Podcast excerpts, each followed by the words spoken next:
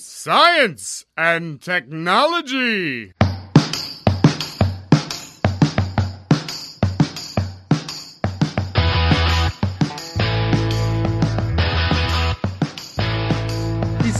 On com mais um Ciência On, hoje para falar sobre plástico e sua relação com a nossa sociedade. Convidamos o coordenador do canal Professor Polímeros para Jovens Cientistas. Eu sou Pedro Otreto, professor da UFBC, e hoje eu li uma coisa que eu gostei bastante. Não corra o risco de passar o resto de suas vidas regando flores de plástico. Meu nome é Arthur, eu sou estudante aqui da UFABC e plástico bolha é melhor que muita gente. é verdade. Principalmente porque a gente pode estourar, né? É.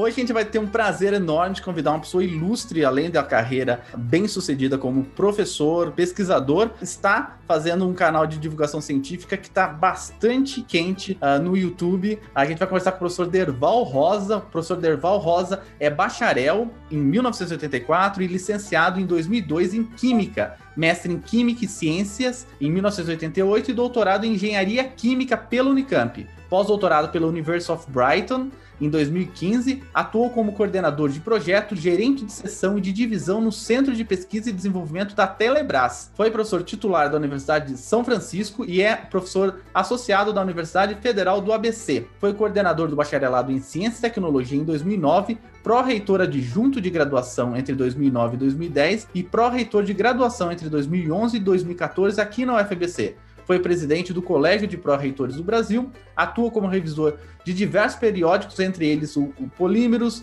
Ciência e Tecnologia, Matéria, Materials Research, a Nature, a Polymer Physics e muitas outras uh, revistas importantes da área de materiais. É assessora hoc da FAPESP, CNPq, FINEP, CAPES, uh, da área de Engenharias 2 da CAPES em 2018 e de algumas universidades brasileiras. Tem participação de alguns conselhos editoriais de revistas internacionais. É conselheiro de diversas e diretor da ABPOL entre 2017 e 2019. Já proferiu várias palestras, keynotes, mesa redonda como convidados, orientou dezenas de trabalhos finais de graduação, iniciação científica, dissertação, tese, tese e outros trabalhos. Possui mais de uma centena de artigos publicados em revistas internacionais de bom impacto. E o mais importante, tem três filhos, né?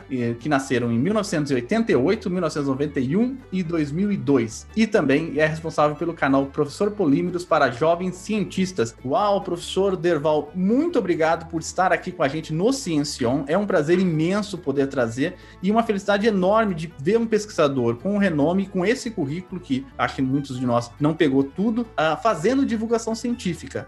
Olha, bom, primeiro eu quero agradecer muito, Pedro, Arthur, e parabenizar vocês pelo excelente trabalho que vocês estão fazendo no Ciência. Eu, como você leu aí é toda essa história, né? Eu acho que é o que eu falei até no canal outro dia, que essa história de divulgação científica, cada vez mais eu tô ficando apaixonado e até fruto dessa situação que a gente passa hoje no país, né? Eu fico refletindo muito com os meus colegas, pensando assim: por que será que tudo que a gente faz nas universidades universidades, em especial nas brasileiras, né, não tem tanto valor como a gente deveria ter, né? Talvez porque trabalhos como o de vocês, né, deveriam ser mais frequentes, eu acho. Então, eu estou muito contente ver você aqui, né, e o, e o Arthur. Puxa, uma grande satisfação. Muito obrigado pelo convite. Estou muito feliz mesmo, viu? Imagina, a gente que agradece. O Derval, a gente sempre começa o Ciencion. O Ciencion é, fala sobre a partícula elementar da ciência, por isso que tem esse nome, é a Ciencion. A gente quer, primeiro, antes de falar do assunto, a gente queria conhecer um pouco você. Da onde você é? Eu nasci em Andradina, que é um interior do estado de São Paulo, uma cidade. Conheço Andradina. Conhece Andradina? Conheço. Morei com um rapaz é, durante ah. 10 anos que fez física comigo, que é de Andradina. My gosh, olha, Andradina é, é uma. Terra do Rei do Gado. Terra do Rei do Gado. E é uma cidade que a cada ano vem diminuindo a população, né? Também todo mundo sai de lá, né? É, então. Mas eu nasci em Andradina e depois, mais ou menos, por volta de 10 anos, é, meu pai foi transferido para Bauru. Aí eu vivi grande parte, né, até 18 anos, 19 anos em Bauru. Sempre fui uma pessoa que trabalhei desde muito cedo, né? Então, trabalho registrado mesmo desde os 11 anos, né? E naquela época, né, eu tenho 60 anos, existia um que a gente chamava de carteira de trabalho de menor. E eu acho que isso, na verdade, eu tive pensando até em coisas boas, porque você vai aprendendo a lidar com esse mundo chamado mundo real aí, mas tem coisas boas, né? Porque trabalhar com 11 anos você perde um pouco da sua infância, né? É. Então, assim, é lógico que a minha grande parte da minha adolescência eu tava é, batalhando, trabalhando, pegando ônibus. Em e... Bauru. Bauru, Bauru. Pegava o ônibus lá em Bauru, ia, fazia escola do outro lado da cidade. Então, assim, mas você sabe que toda essa história, minha mãe é, tem 90 anos, ela ficou grande parte agora aqui comigo, né? Em, eu tô em Campinas.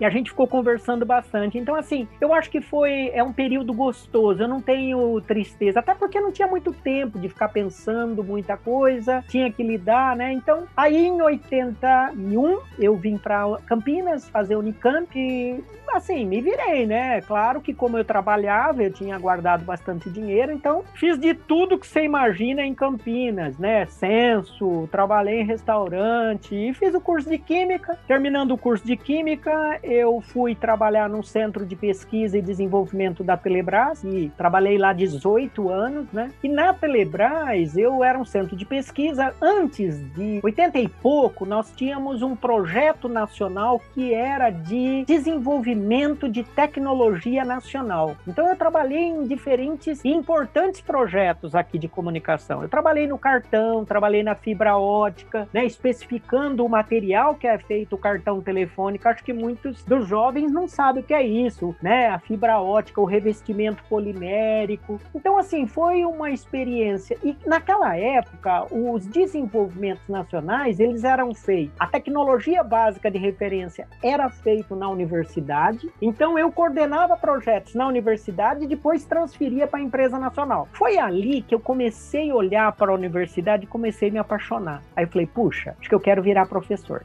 Aí trabalhei, fiz mestrado e doutorado trabalhando, né? E nesse momento eu falei, puxa, para virar professor, mas eu tinha um bom emprego, né? Aí comecei a trabalhar durante o dia, da aula à noite. Foi aí que eu comecei a entrar em, na universidade particular. E para virar professor não foi fácil, não, porque eu gostava da pesquisa. E até montar um grupo de pesquisa na universidade não foi fácil. Então, essa história, né, na verdade, contando muito rápido, né? Até porque mas passa um filme na cabeça da gente, sim. né, Pedro? Mas quando você. Você falou que você tá, trabalha desde os 11 anos, né? Sim. Qual sim. foi a sua relação com a escola? Rapaz, eu sempre gostei de estudar. Sempre. É, a minha mãe conta, ela tava falando para mim que eu, quando 6, 7 anos, eu lembro que eu morava umas 10 quadras assim da escola, eu abria a escola, cara. Eu ia a pé pra escola e a minha mãe no portão olhando aquele criancinha de 6, 7 anos a pé indo pra escola. Eu falei, oh, nossa senhora, verdade verdade, mãe. Ela falou: você me dava muita dor de cabeça para ir para escola.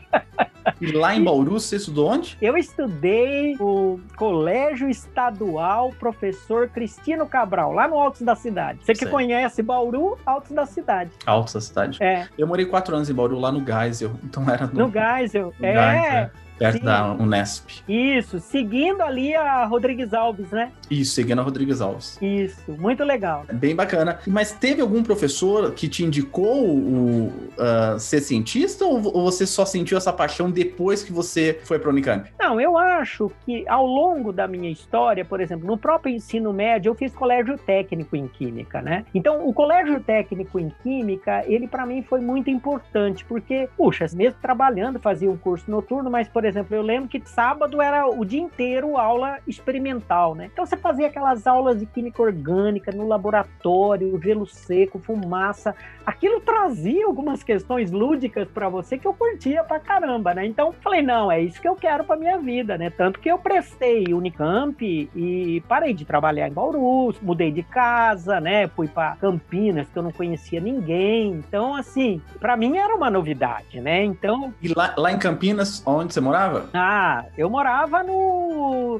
Era um bairro bom, era um bairro bom. Quando eu cheguei aqui, a gente foi para uma república tipo seis, sete pessoas no Cambuí. Sim. Muito legal, um bairro tradicional em Campinas, né? Então, assim, lógico que a gente tinha problemas com a vizinhança, porque era um monte de rapazes, né? Naquela época, 80, 81, e que a gente fazia festas de arromba e balançava ali o, o a região, né? Então era muito legal, né? Eu gostava muito dali. Ao mesmo tempo, os vizinhos davam pão, fazia comida, dava pra gente, cuidava dos meninos, né? Acho que era legal isso. É impressionante. O Derval tem um canal que a gente vai falar daqui a pouquinho sobre ele, né? Desse canal. Mas é impressionante como a sua vida, de alguma maneira, cruzou a minha, porque todos os lugares que você fala são lugares que eu passei na minha vida também. Eu fiquei até algum tempo. Andradina, Bauru. Eu, eu sou de Ourinhos, né? E ah. morei em Campinas muito muito tempo, né? Até hoje moro, né? Pra, pra falar a verdade, né? Vamos falar de polímeros, então vamos, vamos falar de plástico. Para que a gente precisa de plástico logo depois da vinheta? Você, milênio, desconstruidão, do cabelo colorido, decidiu que você vai abolir o uso de canudos de plástico na sua vida. Vale lembrar que agora, quando você compra o seu lindo canudo de alumínio, ele é vendido numa embalagem de Sim, plástico e ele é colocado numa sacolinha de sim, plástico. E o canudo de plástico que você deixou de comprar agora virou dois tipos de embalagens diferentes do mesmo material que vai parar na barriga dos mesmos peixinhos e tartarugas.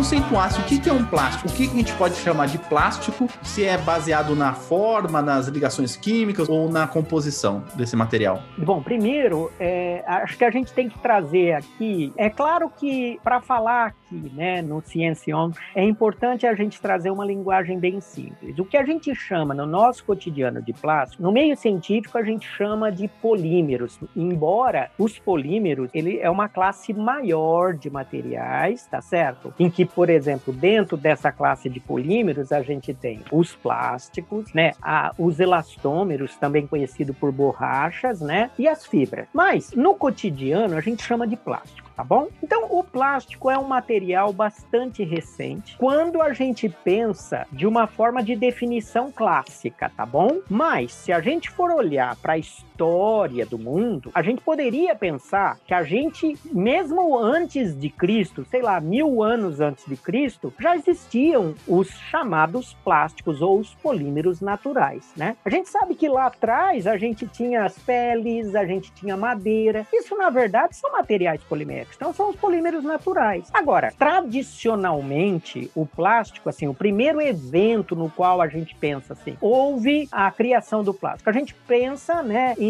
Bakeland, que é um cara que em 1907 ele desenvolveu um material chamado baquelite, que é o baquelite que a gente usa hoje em, em tampa de cabo de panela e vários outros materiais, a parte elétrica, né? Então isso ocorreu. Agora, naquela ocasião, né, o Bakeland, ele desenvolveu esse material, mas a gente não entendia muito bem o conceito que estava por trás. Eu acho que foi a partir de 1920, né, que teve um alemão, um químico alemão que foi Staudinger. Ele é Hermann Staudinger. Ele é um cara muito precoce que ele, ele na verdade, ele enunciou um pouco a hipótese do negócio chamado macromolécula. Então, quando eu vou explicar isso para você, os plásticos, então a gente poderia chamar são macromoléculas orgânicas na maioria das vezes, na maioria dos tipos de plástico, são constituídos de carbono, hidrogênio, talvez um pouco de oxigênio, né? ligações na maioria das vezes covalentes. Então é um material, uma macromolécula, e que é constituída de várias partes. Então, poli,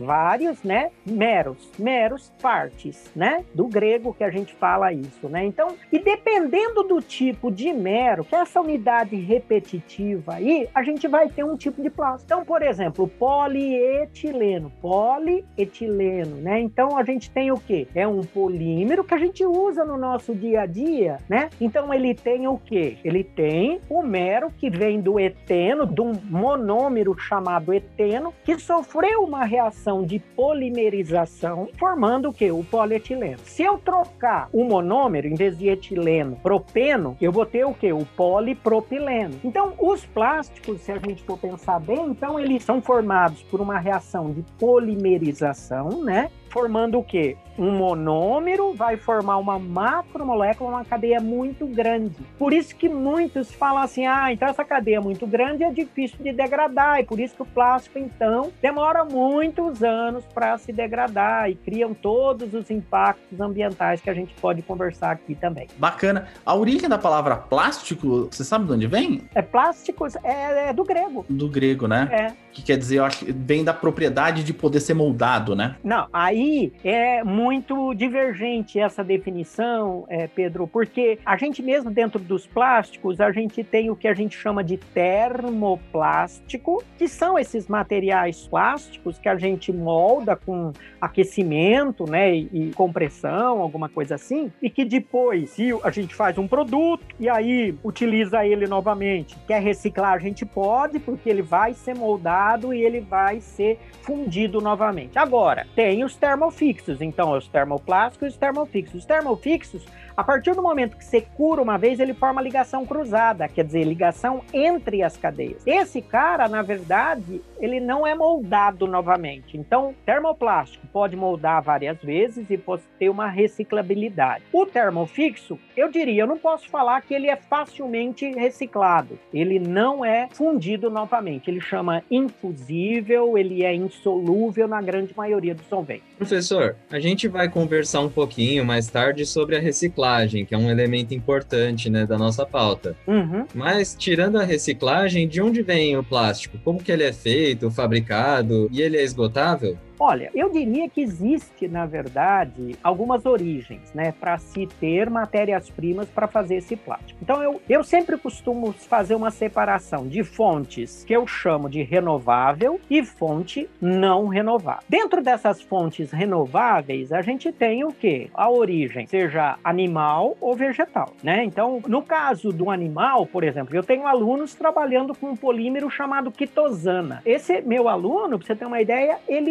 extrai essa quitosana, esse polímero, de esqueleto de crustáceos. Então, assim, é resto de camarão. Então, esses são polímeros naturais, tá certo? Assim como a gente tem a celulose, que é de origem vegetal. Então, como matéria-prima renovável, a gente tem várias origens de fontes vegetais e outras animais. E além disso, a gente, mesmo esses de fontes renováveis, a gente tem uma classificação chamada de semissintético, que é você pegar de fonte renovável e fazer uma reaçãozinha para mudar ele. Você entendeu? Então, por exemplo, eu pegar a celulose e fazer uma reação com ácido acético e formar o acetato de celulose. Muda totalmente a característica do material e ele é semissintético, né? Agora, eu tenho o que é mais usado hoje são os polímeros ou os plásticos, né, de fonte não renovável. Aí nós estamos falando de quem? Petróleo. Então, vem do petróleo. O petróleo, né, na verdade, depois de extraído, ele sofre uma que a gente chama de craqueamento, quebra. Então, você quebra, faz uma coluna de destilação, quebra esse petróleo, que é uma molécula muito grande. E aí a gente quebra em quê? Sei lá, GLP, gasolina, nafta, querosene. E dessa nafta, que é 12% da quebra aí desse petróleo, a gente gera o que eu chamei de monômero. Lembra do etileno, propileno, butileno, né? Então eles vão formar depois, por meio dessa reação de polimerização, os polímeros, os plásticos. Então, eu diria que são fontes renováveis e fontes não renováveis. A nossa sociedade, ela é apaixonada por plástico, né? Por que, que a gente se apaixonou tanto? A gente sabe um pouco da resposta, mas por que, que a gente se apaixonou tanto por plástico? Principalmente para embalar. Eu fui ontem no, mercado e eu sempre levo minha sacola retornável, né? Daí eu vi uma é. senhora comprando frutas. Sim. Daí ela foi lá, ela pegou uma fruta, daí ela pegou um saquinho e colocou as frutas do saquinho. Sim. Até aí tudo bem, eu não coloco dentro do saquinho, mas ela colocou. Depois ela foi pagar. Daí, indo para pagar, ela pegou aquele saquinho que já tinha as frutas, ela colocou dentro de duas sacolinhas, porque ela falou que ia estourar. Por que, que a gente gosta tanto de plástico, professor? Olha, essa é uma pergunta difícil, né? Eu acho que, na verdade, eu, eu dou uma disciplina na UFABC que chama Reciclagem Ambiente, Pedro. No começo da disciplina, mesmo para provocar um pouco jovens estudantes, né? eu coloco um filme que é fala um pouco dessa coisa da relação do capitalismo e o como isso vai mexendo com a nossa mente. Então, essa pergunta ela é muito complexa. Primeiro, lógico, algumas pessoas respondem: "Ah, porque o material polimérico, o plástico, ele é leve, ele é fácil de processabilidade, ele apresenta características de fácil processabilidade. Então, quando você quer produzir produto mais barato, é óbvio que se você aumentar a quantidade de produção, você torna o preço mais acessível, concorda? Então, tem uma série de questões práticas e técnicas. Mas a sua pergunta, eu vou olhar um pouco também para o lado e por que que não faz a gente se sentir culpado em relação ao uso excessivo dessa matéria-prima, dessa fonte não renovável, né? Esse é um ponto. Eu cheguei até a ler alguns estudos é, da área de psicologia, você acredita? Caramba. Por quê? Porque, na verdade, é, Pedro e Arthur, né? Quando a gente vê essa coisa da relação do capital com o consumismo, eles na verdade, e o filme ele mostra, por exemplo, como é a nossa vida. A gente trabalha, a gente estuda, a gente eventualmente é estimulado ao consumo. Agora, é o consumo, mas qual consumo? Não, essa roupa já não é mais legal, é a outra, é a outra, é a outra. Então, isso tem, na verdade, vai produzindo o sapato troca de moda, o celular tem um negócio chamado, né, obsolescência programada. Tudo isso para fazer o quê? A roda virar, aumentar o estímulo ao consumo. Então, tem vários aspectos que eu poderia te responder a pergunta. Primeiro, eu acho que a gente gosta porque é criado também uma questão para gente de que é cool, é moderno, né? É de vanguarda, né? É um material resistente, né? Então, o plástico ele veio assumindo muitas funções, por exemplo, substituindo o aço em vários produtos. Então, ele apresenta propriedades boas? Sim. Mas por que, que a gente gosta tanto? Porque, na verdade, ele atende às nossas necessidades. Por que atende às nossas necessidades? Porque cada vez mais a gente está sendo estimulado ao consumo exacerbado. Legal, professor. Você falou um pouquinho das aplicações do plástico, né? Uhum. E acho que seria legal entrar um pouquinho nesse assunto, né? Então, quais tipos de plástico são mais comumente usados hoje? E também para satisfazer uma curiosidade nossa e dos ouvintes, é. Tem alguma aplicação que o senhor considera inusitada de plástico? Rapaz, bom, hoje a gente pode dizer que os plásticos, assim, os mais é, utilizados hoje, até o, o pessoal não sabe o nome, mas fala, né? O PET que é o politereptalato de etileno, né? Então o PET hoje, ele é 15% dos materiais, mas os mais produzidos hoje, sem dúvida, são as famílias das poliolefinas. Quem são esses, essas poliolefinas? É o polipropileno, então a gente tem numa infinidade de produtos: cadeira, saco, copo plástico, eletrodoméstico, seringa, peças de autopeça, para-choque de carro, né? Os polietilenos,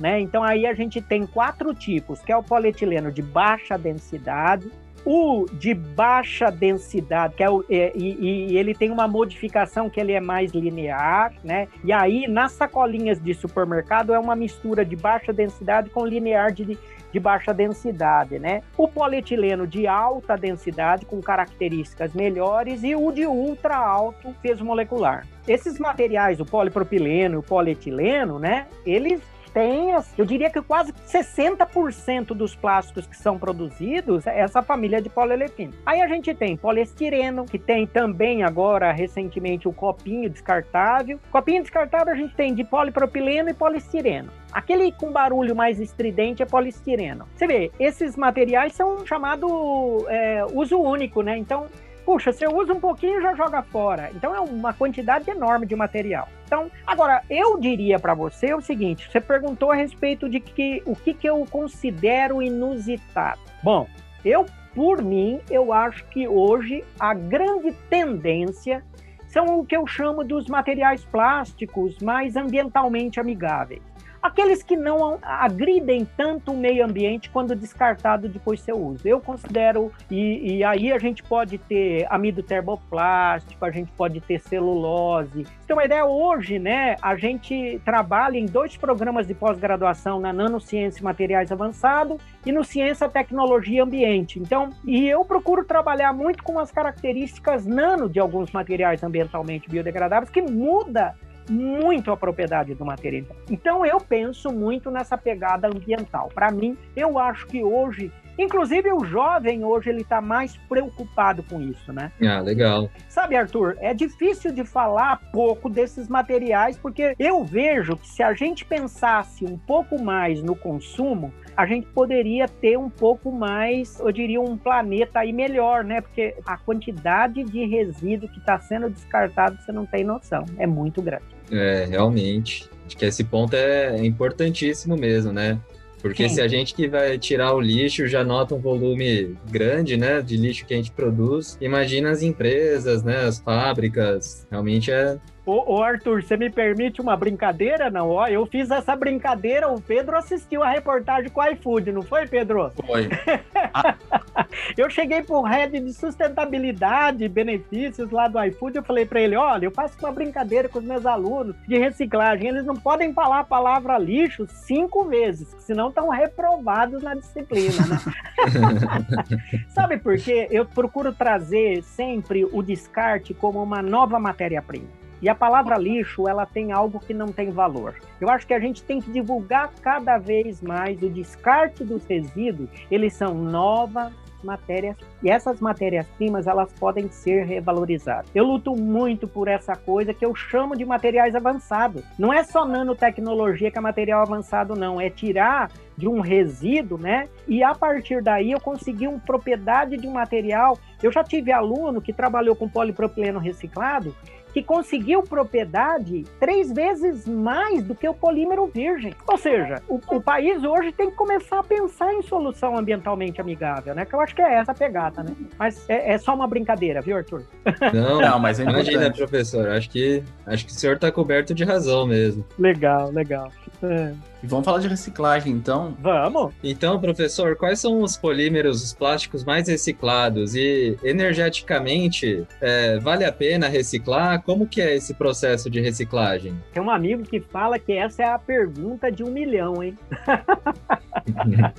Na verdade, eu, eu fico pensando assim, para responder essa pergunta, é, é, lógico que eu tenho que tomar bastante cuidado, Arthur e Pedro, porque é, quando a gente fala dessa questão de incineração, acho que a gente tem que pensar o seguinte: bom, se eu olhar para trás, eu falei até da criação em 1907 dos, dos materiais poliméricos, dos plásticos, né? Só para vocês terem uma ideia, de 1950, que foi basicamente o início da produção dos plásticos industriais, tá bom?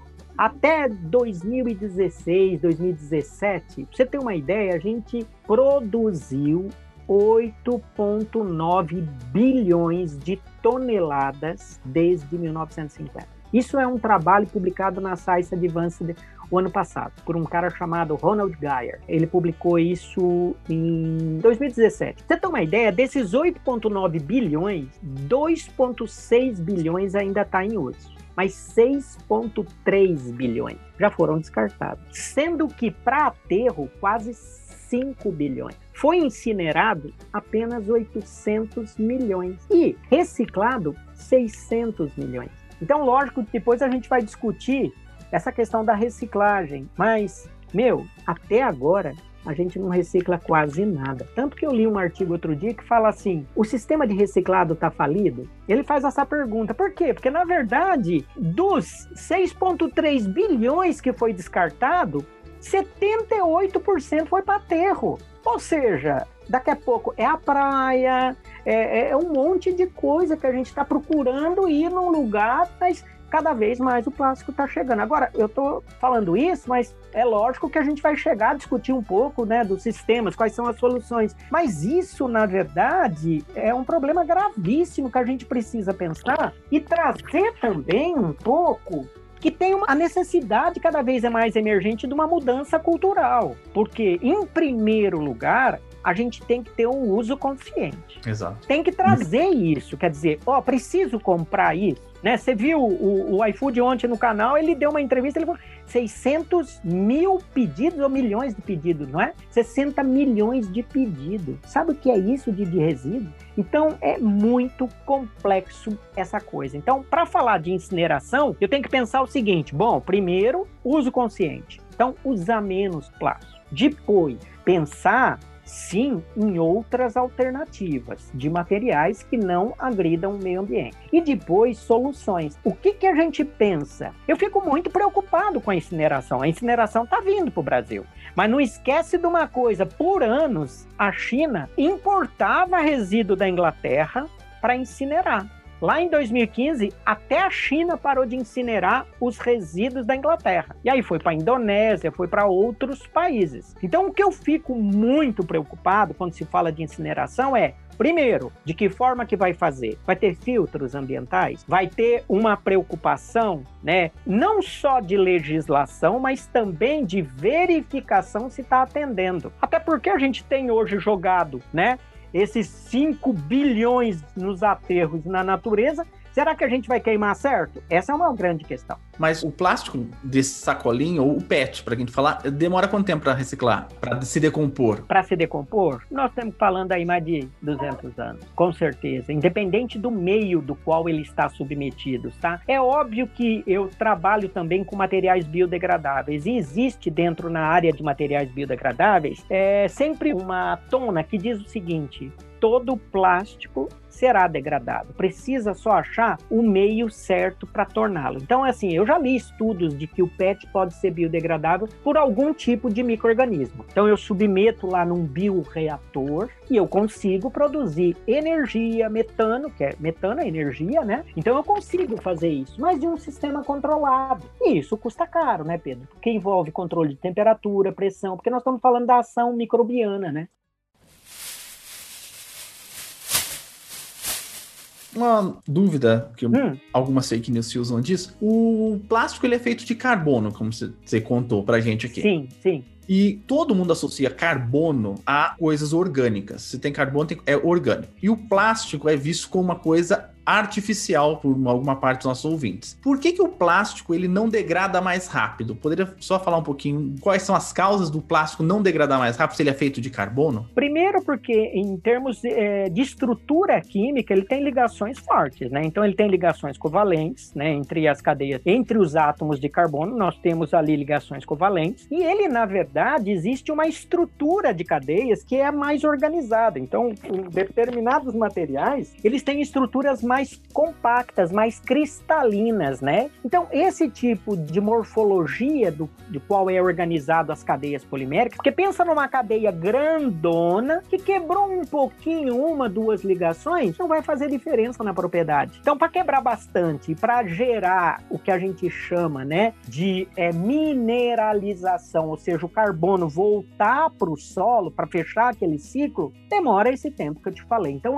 por conta das questões da estrutura estrutura química e também da morfologia do material plástico. Eu fiz essa pergunta porque para a gente chegar num ponto que o pessoal tem aterrorizado ou tem tomado conta da mídia. Antigamente eram os canudinhos no mar, etc e tal, matando uh, tartarugas, isso horrorizava, mas agora parece que tem um novo ponto que é com relação aos microplásticos, né? O pessoal está falando que a, o descarte incorreto do plástico é, tem sido causa, tem gerado uma coisa chamada microplástico. Queria que você falasse o que, que é o microplástico e se ele é tão perigoso mesmo. Olha, até posso fazer propaganda aqui do canal já. Eu, Claro. tenho, eu tenho um videozinho que a gente produziu junto com a Emília, que é a minha orientada aí da UFABC de mestrado, falando sobre microplástico. O microplástico, ele, na verdade, é uma situação recente, né? Ele foi identificado por volta de 1970, né? Teve um pesquisador que conseguiu identificar microplástico. E, inclusive, alguns artigos falam que é em todo lugar tem microplástico, Pedro e Arthur. Então, assim, já foi encontrado em frutas, em sardinha. Tem um estudo, rapaz, que foi fez uma amostragem de garrafa de água. 95% da água contida nas garrafas embaladas tinha microplástico. Caramba.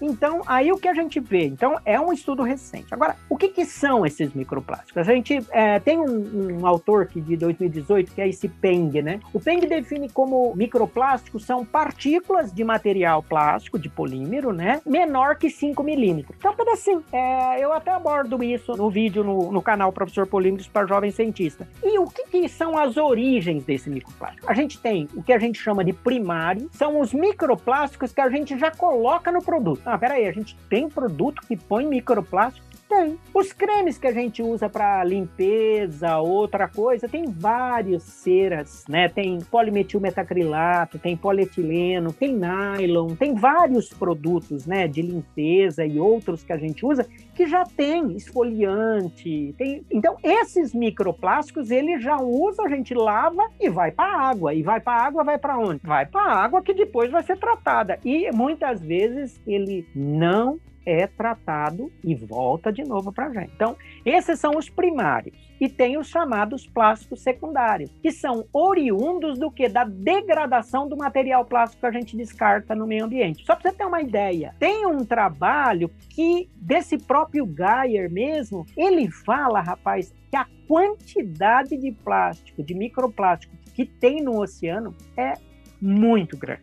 Assim, a gente já sabe de aberrações que tem ilha do plástico em pleno mar. Então, assim, agora, esses plásticos secundários, da onde eles são formados? Do processo degradativo, da quebra dessas ligações, provocadas por intempéries, vento, temperatura, radiação. Então, forma esses microplásticos, né? E esses microplásticos, na verdade, são partículas pequenininhas, concorda? E que eles estão, de certa forma, inertes. Ah, e você pode me dizer para. Ah, professor, mas não não faz tanto mal. É, não faz tanto mal. Tanto que foi encontrado em seis placentas de grávida que não passou mal, mas estava ele lá.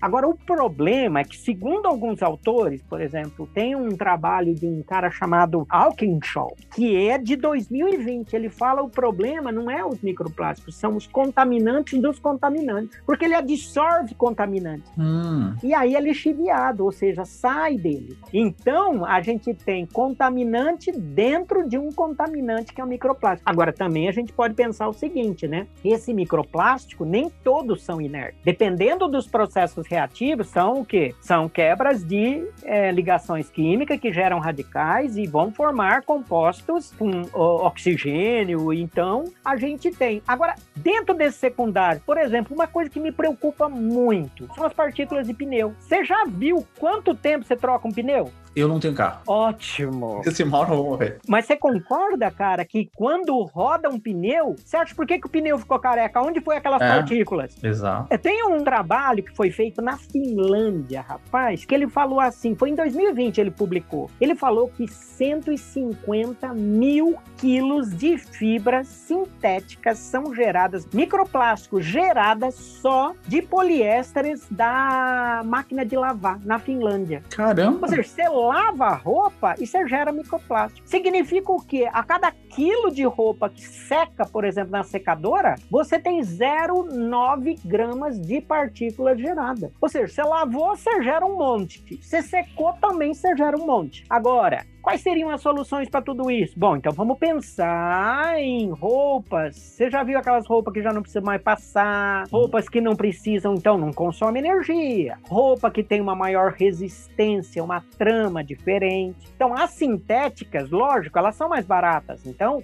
ali nós temos PET reciclado, nós temos um monte de coisa na sintética. Mas, por outro lado, a degrada mais rápido. Quebra mais fácil as fibras. Então, quebrou a fibra, sai e vai virar microplástico secundário. Então, tem os primários que eu ponho e os secundários que eu gero. Tudo isso está preocupando bastante a gente. Não, sem dúvida. A gente tinha uma pergunta se você acreditava no fim da era do plástico, mas pelo jeito a gente vai conseguir no máximo viver com os problemas ou organizar esses problemas, né? Eu acho, ó, Pedro, essa pergunta, rapaz, ainda mais eu que sou, trabalho com polímeros há 30 anos, eu não posso renegar. Outro dia eu estava dando aula de reciclagem, Pedro, e eu comecei a falar tanto essa situação, aí a minha aluna, eu falei, eu lembro dela, até o nome dela, eu falei, Cristina, por que, que você tá triste? Ela abriu a câmera, porque né? E aí ela falou assim, professor, o senhor está falando tudo isso, eu, tudo que eu tenho eu devo ao plástico.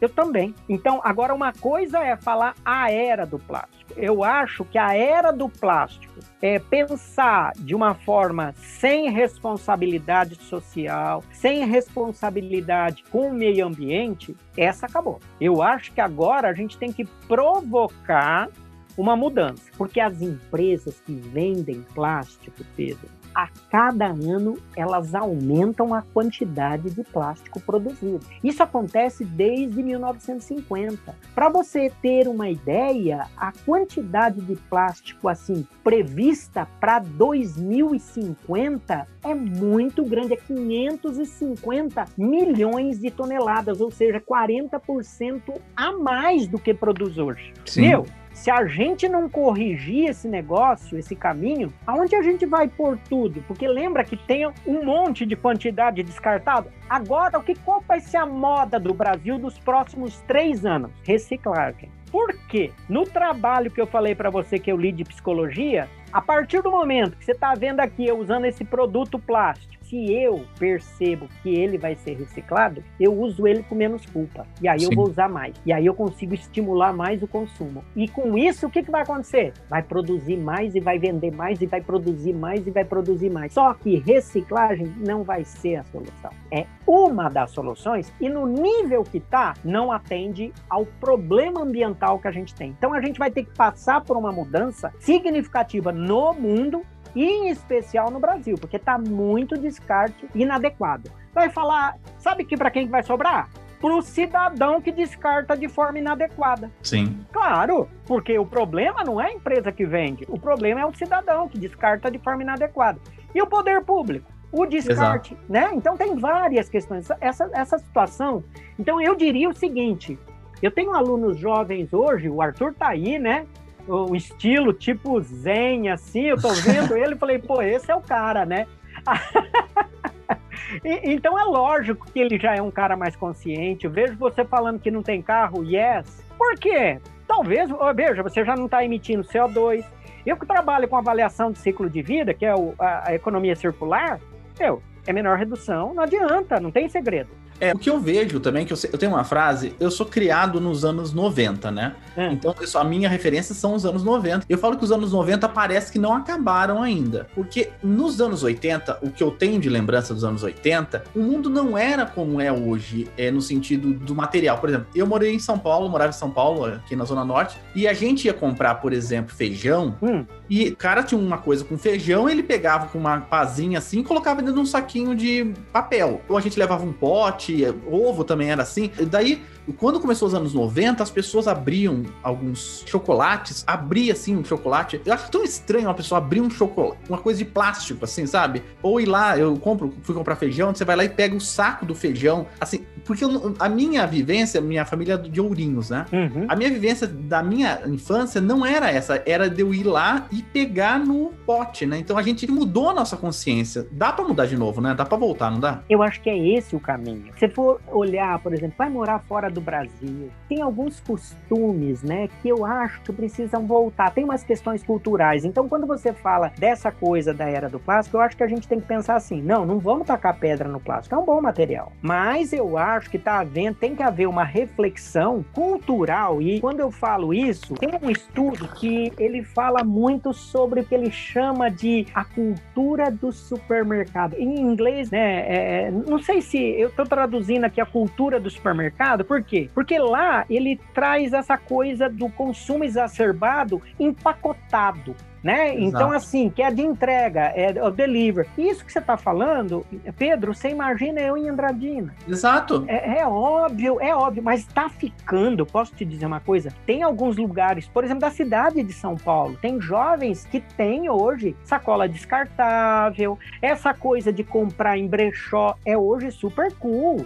É chique hoje. Vai falar para alguns jovens na Vila Madalena. Tem alguns lugares que vendem essa forma de entrega é diferente. Então vai com seu pote, vai com a sua sacola. Então isso é o que? O uso responsável. Porque já na política nacional de resíduos sólidos, que a gente aprovou isso em 2010, dizia que a responsabilidade do cidadão, do poder público e de quem? Do das fornecedor, empresas. das empresas, chamado logística reversa. Então, cadê tudo isso implantado? Então, só vender, e aí consome, consome, consome, consome, estimula, ó, não fica muito culpado de usar não, porque vai reciclar, e agora vai vir a reciclagem como a solução do todo o planeta. E não vai ser isso, não adianta.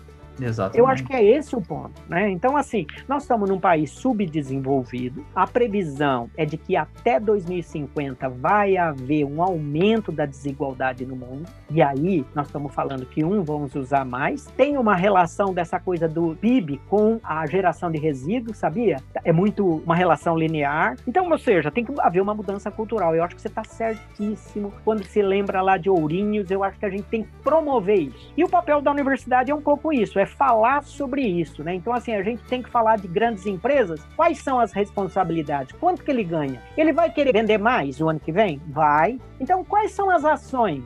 Poxa, tem grandes empresas no mundo que trabalham com moda. Estão fazendo bolsa para incluir estudante, estão trabalhando com materiais reciclados, e eu não vou citar marca aqui famosíssimas, né? Eu estou falando de coisa caríssima. Então, até eles estão acordando que já virou aquele momento do casaco de pele. Acabou isso tudo, não tem mais. Ah. Então a gente tem que pensar um pouco nessa questão ambiental mesmo, Pedro. Olha, eu acho que você está coberto de razão. É. Agora, você vê cidades do interior hoje, por exemplo, eu, nessa período de pandemia, o que eu tenho achado de pessoas que entregam verdura, que fazem esse tipo de doce caseiro. Então vai haver um movimento e não é só o, os aplicativos aí de grandes empresas não. Estão surgindo contatos no WhatsApp, grupos de autoajuda. Eu participo de um grupo, é, e falando aí de Campinas, de Barão Solidário. É, você precisa de qualquer coisa, eu ponho lá e aparece, olha, uma boleira que faz o bolo legal, que não sei o quê. E vem de forma responsável. Eu acho que é esse o caminho. Tem que mudar um pouco essa coisa. E aí vai ter o quê? Uma mudança no setor produtivo. Se não, vai morrer. Se eles não mudarem o caminho, vai morrer. É. Como morreu o Laque lá atrás, que era líder de mercado. Morreu. O filme fotográfico. Lembra? Lembro. Acabou. Então, assim, vai ter essa mudança, Pedro. Eu acho que isso, né? É, o Arthur vai poder viver melhor, viu? O Arthur vai poder é. ver mais, eu acho isso. é, eu espero, viu? Porque do jeito que tá indo, a tendência realmente é bem preocupante, né? Tem que é. fazer alguma coisa. Sim, é verdade. A economia local, eu acredito muito na economia local, a gente incentivar as pessoas que estão ao nosso redor, pelo menos nosso bairro, tá produtivo, tá animado, nossa região tá animada, né? A gente vai ter uma melhor qualidade de vida, nem se for local, né? Sim, e fora sim. tudo, né? Se trazer um, alguma coisa de muito longe para cá, gasta combustível à toa, sendo que pode ser produzido localmente, né? E o que não pode ser produzido localmente, né? Que é a minha visão também, igual eu falo pro pessoal, o tomate tá caro. O tomate tá barato agora, né? O tomate tá caro. Compra cenoura. É porque não é época de tomate. O tomate não tem obrigação de estar tá lá com você no, o, dia, o ano todo. Não tem tomate, não compra. Come tomate, come outra coisa, que é a época da outra coisa. Ah, mas eu quero tâmaras azuis lá do Alasca, não sei o que lá. Come uma, mas come para experimentar. Não dá para comer sempre isso, né? Vai, depois é vai pro Alasca e come as tâmaras. É verdade. Quando der, né? Professor, mas primeiro, muito obrigado por. A gente está terminando o nosso podcast, mas antes a gente tem que falar de um aspecto muito importante que a gente, eu, assim, parabenizo mesmo, ah, de coração mesmo, porque não fazer divulgação é a coisa de menor energia que você pode fazer na sua vida. Quando você vai fazer divulgação científica, você sabe disso, é um trabalhão. E às vezes o retorno ele é mais a conta gotas. E ver um professor tão renomado e tão importante sua área divulgando a sua própria área é uma coisa que nos enche muito de felicidade. Então a gente vai falar do canal, a gente tem que falar aqui do canal. Ainda é... bem, né? Poxa, foi. Não, não, agora, agora é hora da propaganda, agora, agora é hora do canal. A gente tem que falar do canal. O seu canal do YouTube que chama é, Professor Polímeros é, para Jovens Cientistas. Sigam uhum. o professor lá no canal dele no YouTube, é um canal super legal tem muito conteúdo, assim, parabéns pela disposição de produzir conteúdo de muita qualidade. O que, que, te motivou a fazer um canal? O que te motivou primeiro? Uma pessoa com uma boa carreira, publicando, duas pós-graduações. Eu falei assim: você quer saber? Eu acho que eu vou abrir um canal no YouTube. O que, que te motivou a abrir um canal no YouTube? Eu posso dizer para você, Pedro e Arthur, eu tô trancado em casa há mais de. Eu vim aqui passar um fim de semana em Campinas. Trouxe quatro camisas, cinco camisas e vim passar um fim de semana com cinco camisas, até trouxe bastante. E fiquei aqui até hoje. Não saio de casa. Então, assim, eu já passei de tudo aqui dentro de casa. Então é lógico que né, a gente está procurando se cuidar, porque a idade também, né? Eu já tenho 60 anos, tenho algumas comorbidades aí. Só que eu acho que eu sou uma pessoa que trabalho muito, gosto muito de trabalhar. Tenho muitos alunos. Quando eu me vi dando aula pela internet, eu sou uma pessoa que gosto de ter contato. Eu adoro ver você, conversar. Eu sinto falta disso. Eu sou de abraçar. Oh, vamos tomar um café. Para quem conhece, lá na UFABC, vira e mexe, eu levava as visitas no meu laboratório, conversar com os meus alunos. Eu gosto de fazer um monte network, porque eu acredito que a produção da ciência ela não se dá sozinha. Eu acho que esse é o ponto. Então, assim, é o coletivo, é a coisa do, do né, da inclusão, que eu acho que isso. E aí eu comecei a estar tá trabalhando tal. No começo, meio foi por obrigação. E aí, também como um pesquisador, eu sou muito desafiado. Eu via que os alunos ficavam me ajudando, eu ligava para os meus alunos, falava, gente, como é que faz isso? Eles davam risada. E aí eles começaram a me ensinar e eu comecei e tal. Aí teve um dia que eu comecei a falar assim: bom, eu preciso gravar as aulas preciso disponibilizar. Como é que eu vou fazer isso? Então, começou por aí. Ano passando, eu falei, bom, vou criar um canal no YouTube. Aí vai, é blog, é canal, é Facebook, é Instagram. Facebook já é de velho, então tem que pegar o Instagram. Aí tem o TikTok. Essas coisas tudo eu nem sabia o que era. Rapaz, isso eu comecei a ficar interessado. Aí eu comecei a ver o movimento também da desvalorização das universidades públicas brasileiras. Falei, peraí, por que, que o pessoal está desvalorizando também? Porque também a gente não faz propaganda. A gente escreve o artigo e não divulga. Quando sai o artigo, eu fico feliz duas horas e já vou publicar o outro, já vou escrever o outro, já ligo para o outro aluno, já vamos, ó, oh, tem que fazer isso, faz a patente e tudo fica guardado. Então eu comecei a refletir um pouco sobre isso e falei assim, gente, e aí começando a ver, por exemplo, um cara que me inspirou muito foi o Marcelo Nobel, ex-reitor da Unicamp. O Marcelo montou um canal, né, acho que é o canal recíproco, né? Espaço recíproco. Espaço recíproco. E eu, eu conheço o Marcelo há muito tempo e vi que ele valoriza essa coisa da divulgação científica. Tem o LabJOR da Unicamp também, que tem isso daí. Então, eu comecei a perceber e olhar com mais cuidado isso. E vi que isso tem todo um know-how. E fazer isso me remeteu um pouco a encontrar os meus amigos. Aí falei, bom, eu preciso então bolar um quê? Vamos criar um canal. Mas o que é o canal? Bom, eu vou começar a criar um canal, não sei se você percebeu, Professor Polímeros para jovem cientista. Então é por jovem. Falei, vou entrevistar jovem cientista. Aí pensei, não, mas eu não vou conversar com o orientado do Pedro sem conversar com o Pedro. O Pedro vai ficar bravo comigo. Isso é verdade. Aí... Não, não, eu. Não eu. A gente tem um projeto aqui no Ciencion é. É, que chama Positron, é. que é pra gente entrevistar a, os orientandos. É. E daí a gente chegou exatamente nesse seu ponto. Aí eu falei assim, já sei. Vou conversar com o professor e com o jovem cientista. Legal. Lembrando que eu ligo pro cara primeiro, pro professor, faço ele escolher o aluno, dizendo que, olha, eu vou conversar um pouco com você, mas o protagonismo é do jovem cientista. E eu comecei a fazer isso. Rapaz, eu tô com 41 entrevistas já e o detalhe, eu comecei a aprender muito. Então tá trazendo as pesquisas mais modernas Então, assim, cara da UFSCar, eu já entrevistei da Waterloo University, eu já entrevistei do, da UFRJ, o, eu faço o Brasil inteiro. O próximo vai ser da Universidade Federal do Piauí, que é o professor Edson Cavalcante e, e o Lucas, né? um jovem cientista. Então, assim, eu vou procurando divulgar os trabalhos. Tem uma questão da regionalização, tem uma questão do avanço científico,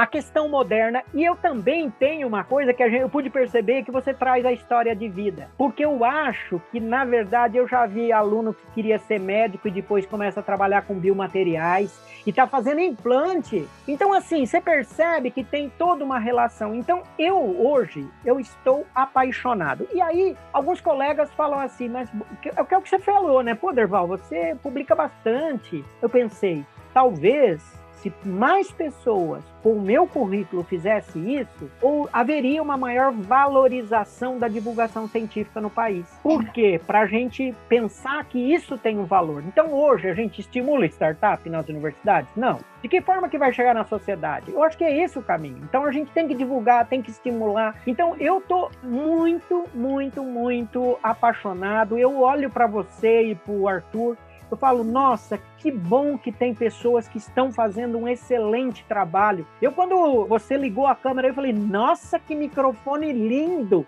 Eu tenho uma amiga que é diretora do Instituto de Macromoléculas da UFRJ. Ela faz um canal sobre alimento funcional. Ela é pesquisadora 1B do CNPq. Uma. Eu é. falo, gente, então a gente precisa trazer uma nova forma de conhecimento. Por quê? Porque esquece, aquele slide velho, aquela transparência amarela, acabou isso. O jovem não tem mais paciência para estar tá ouvindo o modelo de ensino, transmissão, recepção. É um diálogo. E aí ele quer se envolver, ele quer ouvir umas piadas no meio, ele quer ouvir uma. Eu tava. Eu vou, não vou dar um spoiler, tá? Mas a minha próxima entrevista com empresa no canal é alguma empresa, que eu né, tô quase fechando aí, que produz muita cápsula de café. E aí eu queria colocar uma foto minha e de um famoso estrangeiro, para não falar a marca, tá bom? Grisalho, assim, de 60 anos como eu, e eu queria fazer uma brincadeira com isso. Aí perguntei para minha aluna, né, de 20 e poucos anos, falei, o que, que você acha disso? Ela falou, super divertido. Ou seja, eu também me divirto, entendeu?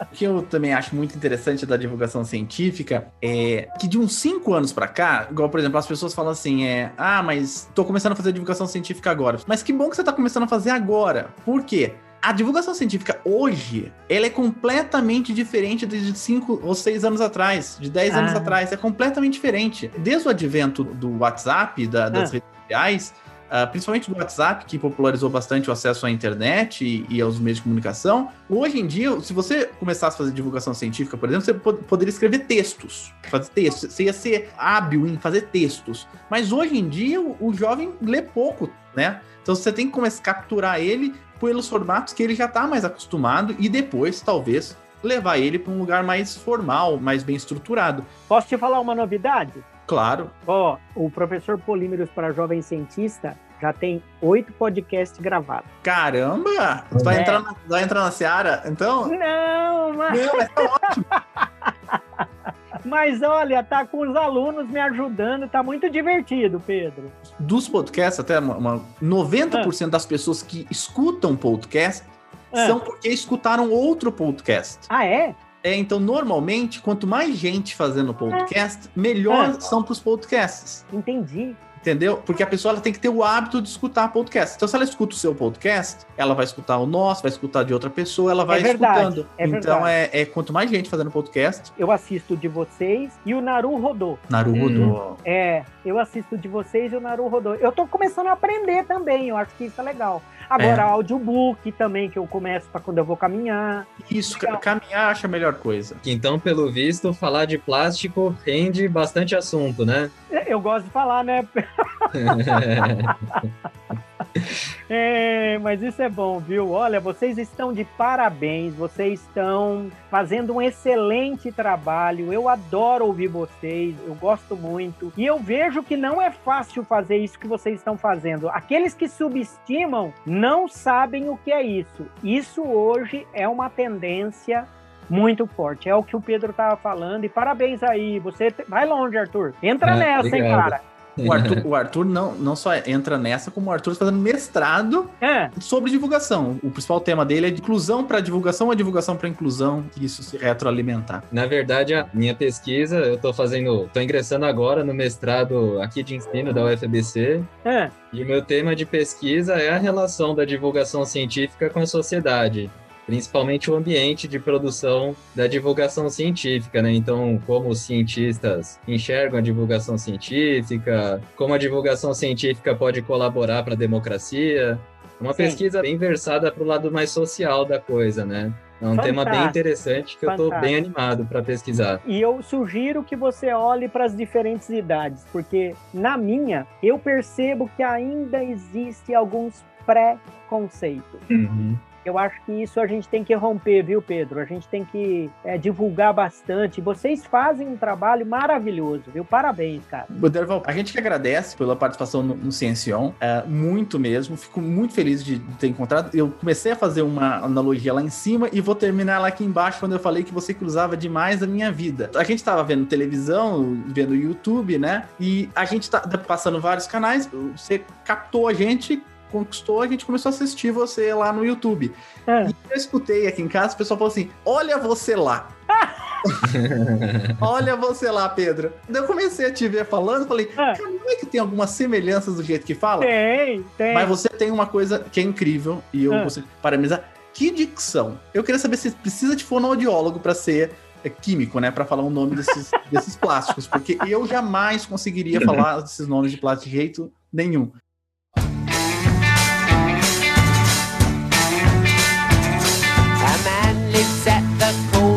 Of the street. And his neighbours think he's helpful and he's sweet. Cause he never swears and he always shakes you by the hand. But no one knows he really is a plastic É,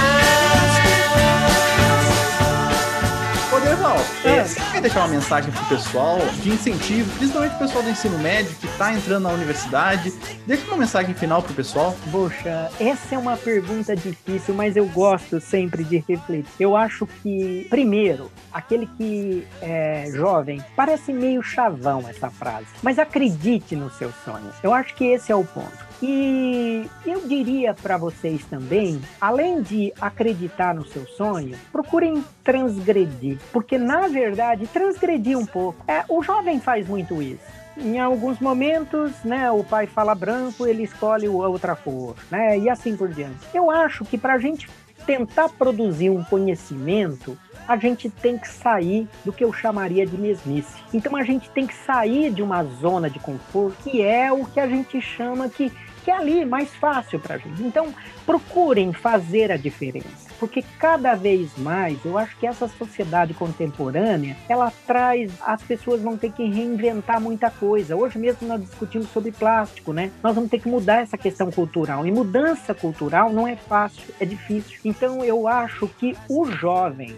ele vai fazer a diferença, em especial nosso país. O Brasil é um país alegre, é um país trabalhador, é sofredor, mas alegre e trabalhador. Você vai para fora, mora fora, eu morei fora em 2015. Você vê o pessoal fala: "Nossa, mas vocês trabalham, vocês são alegres". E a gente chora um dois dias, depois já está em pé de novo. Então, eu acho que façam essa diferença. Acredite no que você pensa que isso é verdade, o que vai fazer a diferença. Eu acho que isso é a principal coisa que eu estimulo aos meus três filhos. E fiquei muito contente de vocês citarem os meus três filhos, são pessoas que eu amo muito, né? E me ensinam muito. Eu acho que esse é o ponto. Então, obrigado. Só tenho a agradecer, Pedro, Arthur. Vocês são top. Obrigado, viu, Arthur.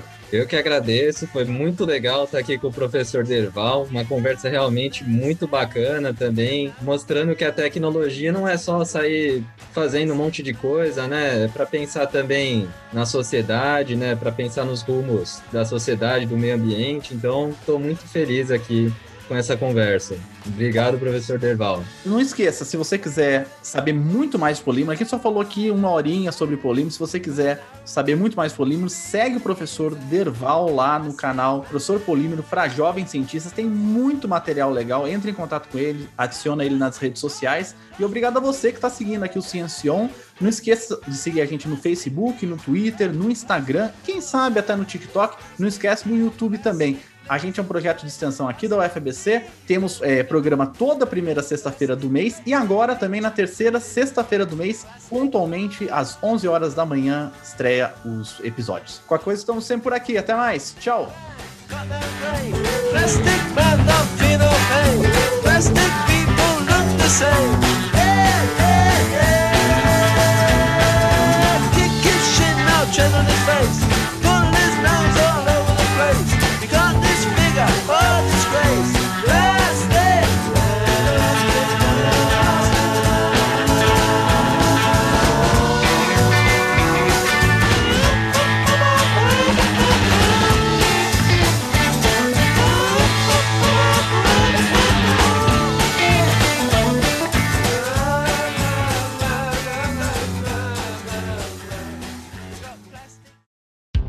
Esse podcast foi editado por Gabriela Lima.